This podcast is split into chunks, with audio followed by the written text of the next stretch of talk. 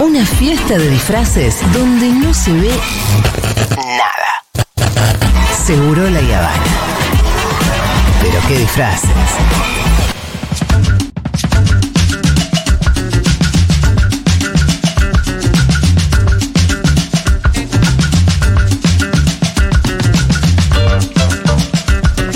Bienvenido Fede Vázquez. ¿Cómo están? ¿Cómo estás, Fede? Muy bien. Viste que hace un ratito te, te invocó Kuchu Sayat. Sí, fue invocado. Ah, sí. Y está, hay un entusiasmo por China que tiene que ver con Con lo que está algo pasando evidente. Algo evidente.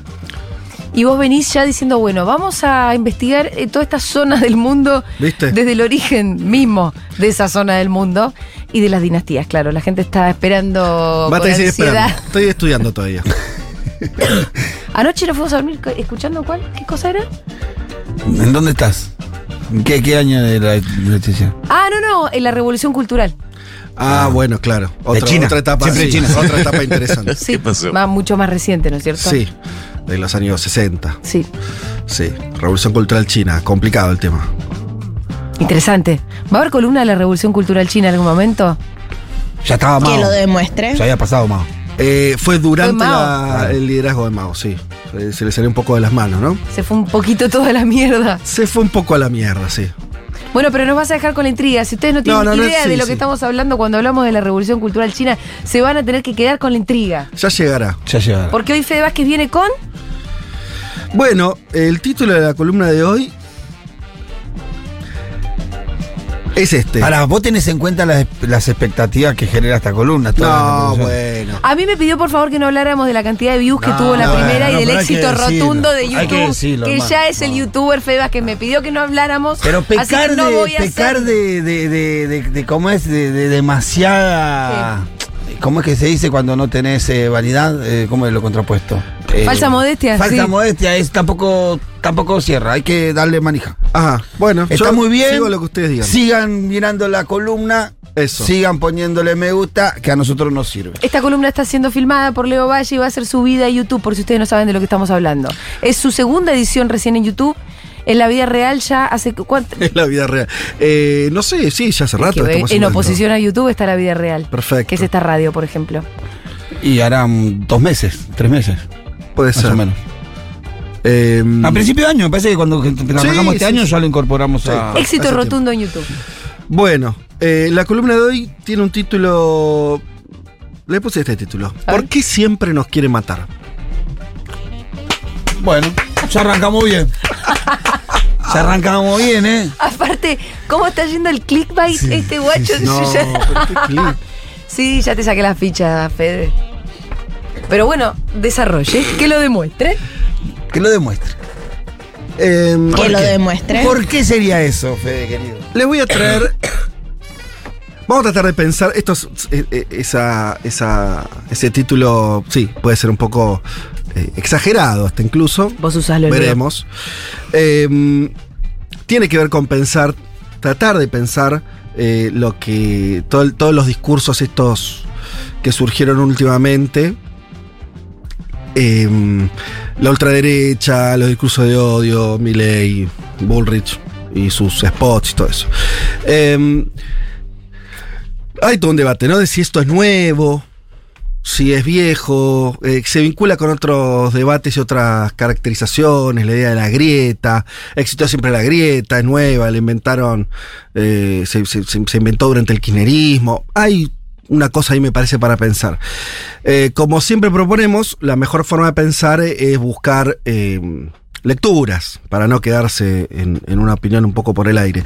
Y hace poco eh, leí un libro que recomendamos, está, está muy hypeado, como dicen los jóvenes, con justa razón, que es el libro de mm, Juan Manuel Aval Medina, Conocer a Perón, donde este señor, que hoy es un tipo de 80 años, en su juventud, siendo muy, muy joven, un veinteañero, se encontró en una situación muy especial de ser em, el enlace de Perón todavía en el exilio y el operativo político que se genera entre el 71 y el 73 para volver a la Argentina y volver al poder también, ¿no? Las dos cosas un poco mezcladas.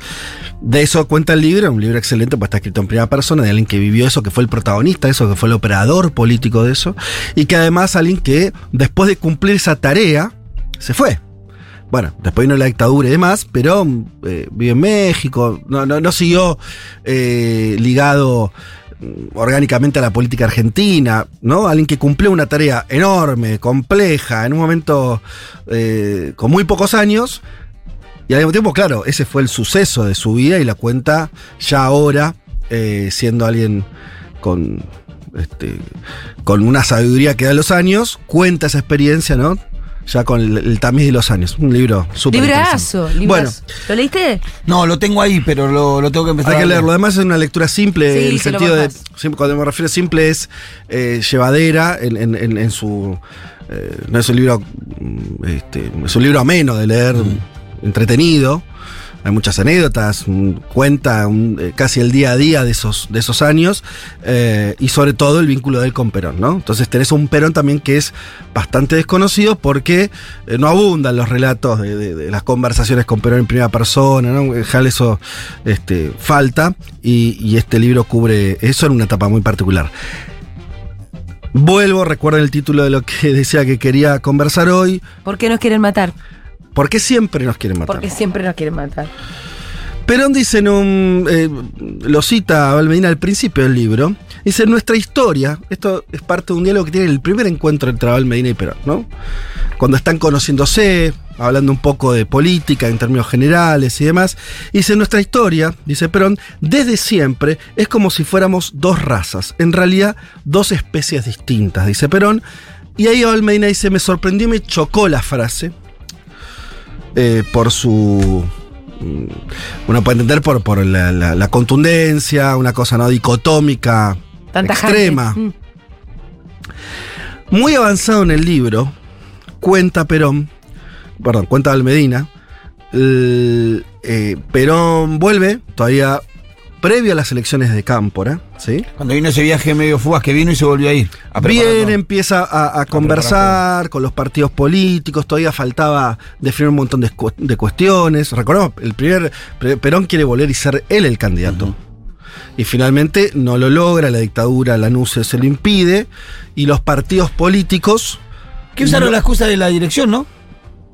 Parece que fue Sí, claro, que no vivía en Argentina. Sí, lo que no le, lo que Sí. le permitieron a, Ma- a Macri acá en la ciudad. eh, que no vivía en la Argentina. Y mm, por supuesto no vivía no por su propia voluntad, estaba exiliado. Bueno, pequeño detalle. Pero sobre todo los partidos políticos, sobre todo el radicalismo, los radicalismos, en ese momento había mucha interna y más, pero bueno, el, eh, el radicalismo no, no lo apoya tampoco en, ese, en esa demanda. Entonces, medio que, bueno, tiene que aceptar esa situación. Leo un parrafito o dos. Dice. Perón salió de su casa para trasladarse al restaurante Nino, que es donde tienen. eh, es el lugar donde se reunían con las fuerzas políticas.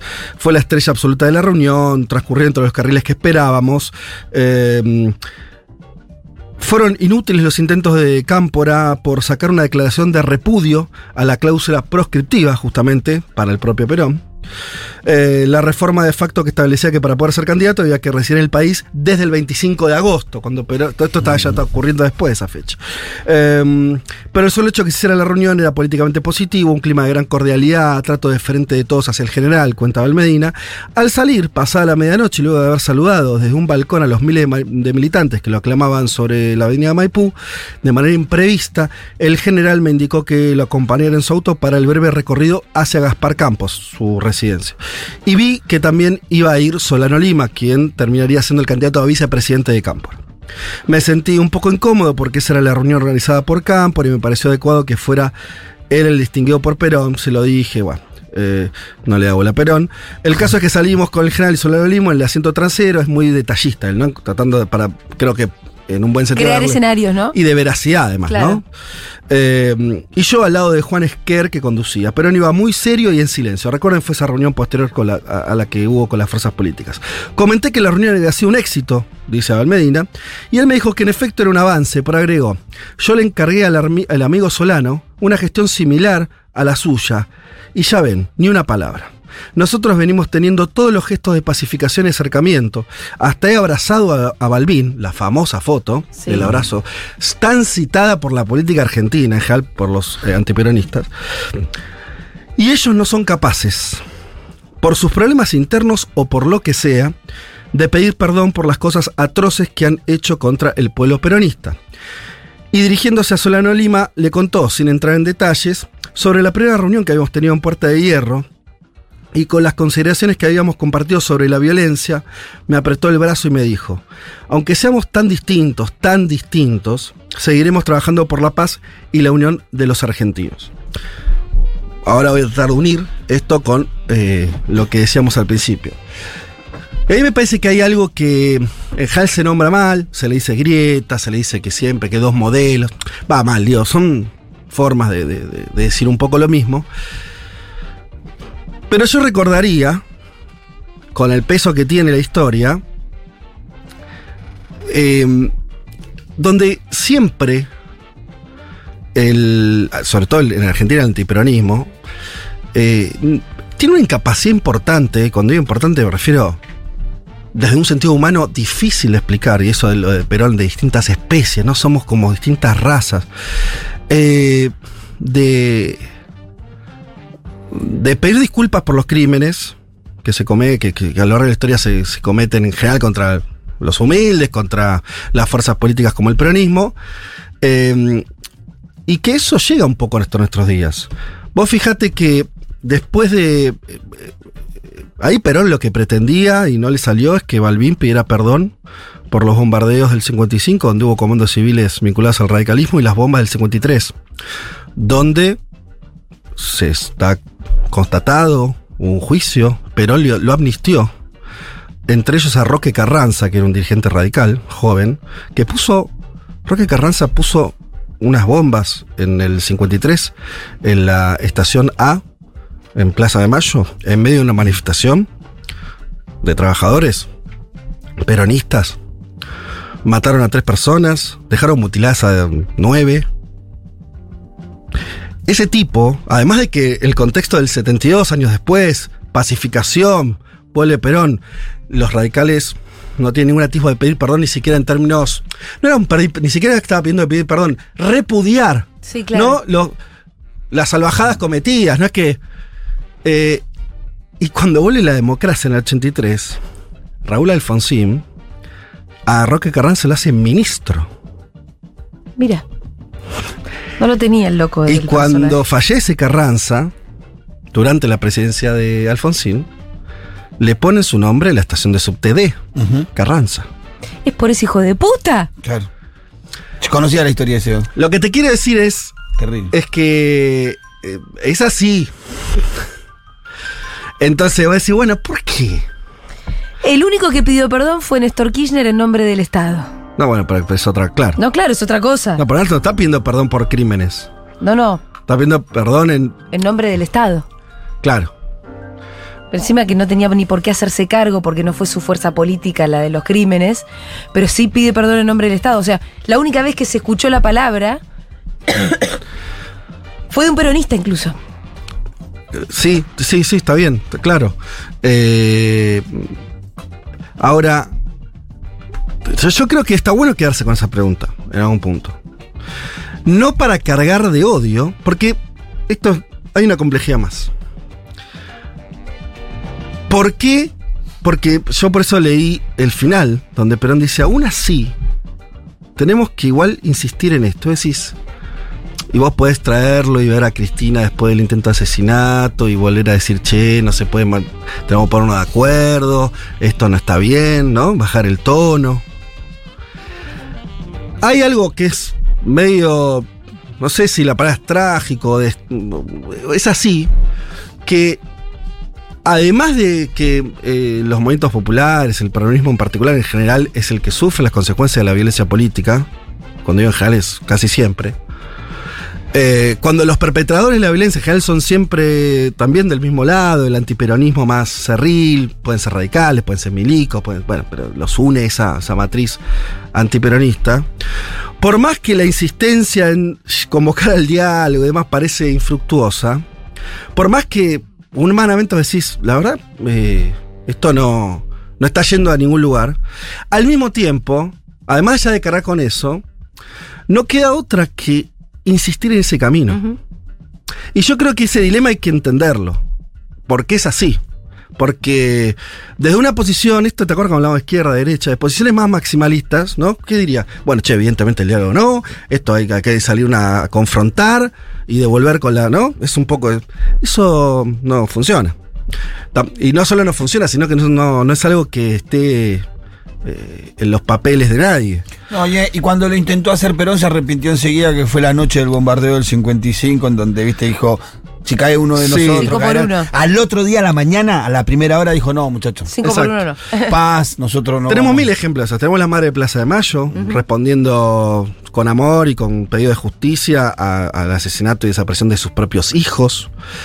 Esto, está, esto es así. Yo creo que hay que acomodar también el alma propia, decir, por, viste que está la metáfora de la cancha inclinada, como decir, bueno, ¿cómo entendemos la situación política argentina? Decir, bueno, la verdad que en Argentina es una cancha inclinada porque hay datos evidentes, la justicia en general lo manejan siempre los mismos sectores, las disputas políticas, aunque parecen, tienen un matiz de una disputa eh, democrática, intervienen un montón de factores que la vuelven eh, muy inclinada, ¿no? Eh, lo- bueno, vos citaste el caso de la candidatura de, de Macri, de Jorge Macri en la Ciudad de Buenos Aires y la misma Corte Suprema dictaminando lo contrario para las provincias, peronistas, o sea, es evidente. En eso. esta me meto, en esta no. Claro, eso es evidente. Eh, lo que es, eso no es un, un accidente de la actualidad. Eso es así. Eh, es parte del drama de, del- un sector del país que quiere pedir, que quiere más igualdad, que quiere incluirse, que quiere ser parte, y otra parte del país que se niega a eso. Digo, es así de profunda el conflicto que tenemos. Que tampoco es absolutamente una rareza argentina. Eh, si vos ves las luchas, no sé, qué sé yo, eh, sociales casi en cualquier país, te vas a encontrar más o menos parecido con, lo, con, medio con esa misma situación, ¿no? Se pone siempre el caso, de hecho, le gustaba hacerlo a Carrió, eh, que esta idea de en Argentina tiene, eh, hay que, eh, la, idea de que la, haya que tomar el ejemplo de el fin del apartheid en Sudáfrica, cuando venían los juicios acá, y esta idea de que, bueno, no vas a condenar a todos, pero eh, y vos, es verdad, en la sociedad africana tuvo, salió del apartheid después de años que la población negra pagó con su vida y demás, y, y aún así consiguieron mínimamente mantener, eh, pasar a tener una, una especie de, equilibrio jurídico con los blancos que no tenían derechos políticos y demás, eh, en una situación muy desventajosa. eh, pero no es exactamente que vos. que- y tampoco existió la revancha, quiero decir. ¿sí? No, no vinieron a exterminar blancos. De Exacto. hecho, bueno, está toda la, la- la historia de Mandela, Claro. que es haberlos incluido y el famoso partido de rugby. Exacto. Y realmente una cosa muy de, bueno, aunque vos no me pidas perdón, yo te voy a tener que perdonar. Exacto. Porque no me queda adelante, otra. Para seguir adelante. Para seguir adelante y no me queda otra. ¿Y por qué? Yo ayer lo decía un poco en caja negra respecto al feminismo, ¿viste? Cuando me preguntó por la cancelación. No sé si escuchaste esa. Sí. Sí, escuché todo, ¿cómo que? Es estratégico también el perdón, Sí. aunque no te lo pidan. eh, Porque hay que construir una sociedad y es con todos. Eso y no- más no allá del perdón, más allá del perdón, olvídate un del perdón. La dinámica política. Sí.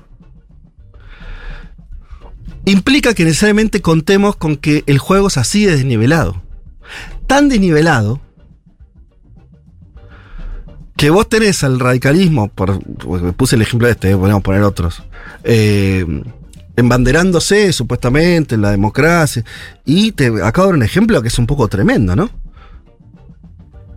Digo, es como, este, eh, es un ejemplo de demostración concreta de qué manera eh, el juego democrático está, está teniendo otras cuestiones, de qué manera eh, parece no parece nunca tener pagar costos, ¿no? También esa idea, ¿no? De, de- de- de pasar los límites, cualquier límite humano. Ahora, al mismo tiempo, eh, y eso me parece que es un poco el, el asunto, Toma, Fede. eh, eh, me parece que las eh, hay que entender que al menos de la perspectiva de los sectores populares, de los movimientos políticos que intentan representarlos y demás, no queda otra que eh, entender esa disparidad que es una disparidad de poderes, es una disparidad de, de posicionamientos, la idea de que siempre te quieren sacar de la cancha, no que quieren competir. No, te quieres- te quieren sacar de la cancha. Por eso yo jugaba con esa idea, con, con- con el título. Eh, y al mismo tiempo, eh, del otro lado, lo que hay que intentar es construir un país donde también están los otros. Y esa es parte de la diferencia. Entenderlo también como algo positivo, quiere decir, ¿no? Parte de la diferencia de lo que hace que eh, eh, el, estos sectores tengan eh, en los que uno se siente parte tengan esa este ese programa, me parece que implica la, la idea de que el otro hay que reconocerlo, aun que el otro quiera eliminarte la cancha. Es jodido la, Ujú. el- la aceptación. No es una pavada. Pero me parece que hay que entenderlo, también para asumir, para, ir- para entender las dificultades de lo que es construir un, construir un proyecto eh, de país. ¿No? Es así de complejo. Digo, el propio Perón, que Perón en el 70 volvía a 60% de los votos, ¿no? O sea, y ese Perón tenía que igualmente entender una complejidad política, entender a los sectores, tratar de negociar con los que habían, no lo habían dejado participar durante 20 años en política. Bueno, y esto nos, creo que nos agota la frase de hay que poner la otra mejilla, que podría ser como la- el resumen. Es un poco más complejo. No, eso. eso, eso es de- muy cristiano, ¿no? Eh, Por ahí hay algo de eso, pero no se agota ahí. Quiero decir, Es más el- simple lo más el otro más complejo. Lo otro me parece más complejo, es, es una forma de hacer, la- hacer política. Es una forma de entenderla. Que, ente- que hay que entender que es distinto a cómo la hacen ellos. Pongamos el ejemplo último, no sé si como estamos con el tiempo, yo estoy eh, transpirando. cinco minutos, mucho. estás transpirando como un testigo. Porque las luces son muy fuertes. Por en- eso te pasé el pañuelito. A nosotros no nos hacen nada las luces, ¿viste? Bien. A ustedes no, yo, soy. eh, por eso me parece que también eso lo podemos trasladar a otras, a otras situaciones. Cuando, no sé, nosotros discutimos con, con otros este, comunicadores, ¿no? De medio de comunicación y nos dicen cualquier cosa, ¿no? Hay, hay algo ahí de una violencia, ¿no? Que es totalmente, y la sentimos totalmente desproporcionada. Sí. Bueno, en algún punto tenemos que entender que eso es así. O sea, nosotros hay, por un lado, a veces en el país hay una ficción que está bueno tenerla, donde somos todos más o menos iguales, vamos a elecciones, ganan uno, ganan otro, ¿no? O- Como cierta competencia. Y decir, bueno, ese es un aspecto y existe y está bien. Ahora, la realidad del asunto es que por supuesto que la cancha está inclinada, y yo diría bastante más que inclinada. Hay todavía una imposibilidad de un sector, y creo que eso es lo que estamos discutiendo en la profundidad, ¿eh? Hay una, imposibilidad de cierto sector minoritario, pero muy poderoso, de que todos somos partes, parte de un país. Parece que ese es el asunto más profundo. Ahora, ¿cómo superás eso? ¿Cómo es convenciéndolos? Bueno, me parece que hay algo de la fuerza del número, algo que Perón insiste mucho, ¿no? Cuando siempre piensa, en este libro está muy claro, piensa en lo, que él, lo que él y el peronismo tienen a sus favores, nosotros tenemos el número. Tenemos que hacer pesar el número. La idea de la gente, la idea de los votos. De las la idea mayorías. de las mayorías. Me parece que siempre pasa por ahí la cosa. Y de qué manera eso vos lo vas haciendo jugar eh, con mayores niveles de conflictividad, a veces mayor negociación, pero entendiendo que el otro, lamentablemente por ahora, lo que quiere es sacarte de la cancha. No está queriendo ni negociar, ni te está entendiendo como parte del sistema político, ni parte del país. Y en términos sociales, lo terrible de todo esto, ¿no? Cuando vemos lo- ¿qué- ¿Cómo entendés cuando vemos los discursos de, de, de, de- de Bullrich, de Milley, lo que sea, hablando de los pobres, de, lo- de, de- de los que cometen un delito, ¿no? La idea de esto, esto no son, No son. estos no son eh, no nos interesa representar nada de esto, esto, viste, que se arreglen solos o que se vayan a otro Sacar país. los planes y el que quiera protestar, bala. Bueno, en el fondo de eso, más allá vos podés decir, ah, qué fascista. Bueno, lo que hay es una imposibilidad de ese sector de pensar que hay un país que nos integra todo y que tenemos que más o menos ver cómo vivimos juntos. Y esa me parece que es la raíz de la famosa grieta histórica, de los dos modelos, le ponemos mil títulos, al final es eso. Sí, Cristina lo definió con cuando dijo no les basta con ganar las elecciones. Claro. Nos quieren desaparecer. ¿Por qué? Bueno. Esa también, ¿no? Yo lo que digo es, eso, es- eso ahí tiene una, una para atrás, una situación histórica larga, por eso digo, traje el ejemplo de, Perón, podríamos traer otro más para atrás. No es algo que sea exclusivo de Argentina, por eso hablé el caso de Sudáfrica, o sé, millones de países donde se reproduce lo mismo. Y lo más desafiante es qué hace uno con eso. Y a mí me parece que, que ahí lo único que tiene que. Me parece que lo que funciona es seguir pensando a partir de tus fortalezas y no tus debilidades. Nunca, nunca hay que pensar eh, en, que, en que vos sos todopoderoso o que es un igual igual, ¿no? Entonces, vos me pegas una pina y yo pego la otra, eso no. no. No. Primero que. Y aparte también eh, de- del otro lado hay una mm, fantasía o falsa ilusión o, o mentira, que es la de que hay dos bandos enfrentados y que están en posiciones más o menos iguales. Claro. También respecto de cómo odian o de la posición en la que ven al otro que está enfrente. Me pasó el otro día en Duro de Mar con Diana Claro. Donde, donde no me acuerdo qué cosa yo decía, que cuál era el pos Bueno, pero el kirchnerismo hace lo mismo. Claro. Y yo cada vez que hablo de un discurso de odio, Santi Siri me comenta en Instagram, ah, pero el, pero el odio va en las dos direcciones por igual. No, la verdad es que el odio por lo general tiene una misma dirección.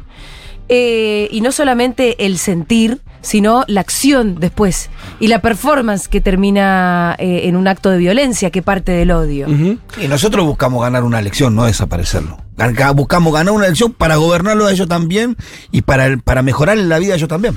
Sí, bueno, están sobrados los ejemplos de que, de que eso, de que no hay un, un River Boca. Que ¿Sí? lo demuestre. So- sobrados los ejemplos de que nunca, cuando gobernaron distintas expresiones del periodismo, nunca pasó este, que el que, eh, ni en términos social, ni en términos políticos, que, lo- que el otro desaparezca. No. ¿no? Nunca tuvo esa búsqueda, pero no es porque uno solamente eh, el periodismo sea mejor, sino porque la configuración de su idea Los incluye. los incluye. Y el otro lado, en esa idea no, es- no estamos incluidos. Ahí está el drama. Digo, que muchos países atravesaron eso, y la superación de eso es cuando finalmente existe algún tipo de proyecto nacional que termina de, de definir otro, otras, este, otras reglas de juego, otros parámetros. Sí. Y último punto. Que no son los famosos pactos de la Moncloa que al final No, claro. siempre van para un lado, ¿no? Y, de- y después, una última cosa que por ahí daría para más, pero.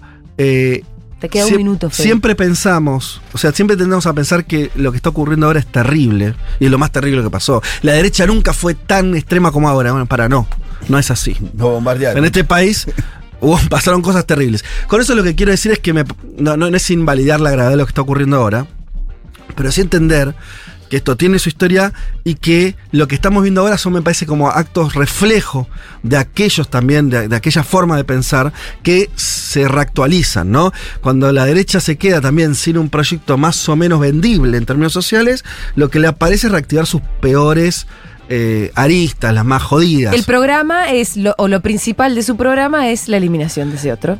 Y última cosa, que hoy, Te quedan 30 segundos. que hoy Bullrich, Milley, en todo caso, rememoren el menemismo, digan cosas muy bravas, pero aunque nos cueste creerlo, también ellos tienen un límite en lo que están diciendo. También para eso es bueno mirar la historia. Yo creo que aún con todos los problemas, desde el retorno democrático para acá, ¿no? Hay ciertas cosas que son más, mucho más difíciles de, de sostener. Quiero decir, todavía no estamos en una situación de eh, la historia argentina tiene momentos muchísimo más oscuros que, este y con propuestas mucho más draconianas de las que tienen ellos. Y eso no es producto de esa mejora de ellos, sino que en estos 20 años, 30 años, 40 años, la sociedad argentina mejoró mucho. Y eso también hay que también, lo, pondría en la balanza para entender dónde estamos ahora. Porque claro. Transpiré muchísimo. Bravo, Fede. Pero las luces están más calientes hoy que la otra vez. ¿Qué pasa? Ah, tranquilo, tranquilo. Eh, se terminó. Gracias, Fede Vázquez. Ustedes. Acuérdense, esto se sube a YouTube.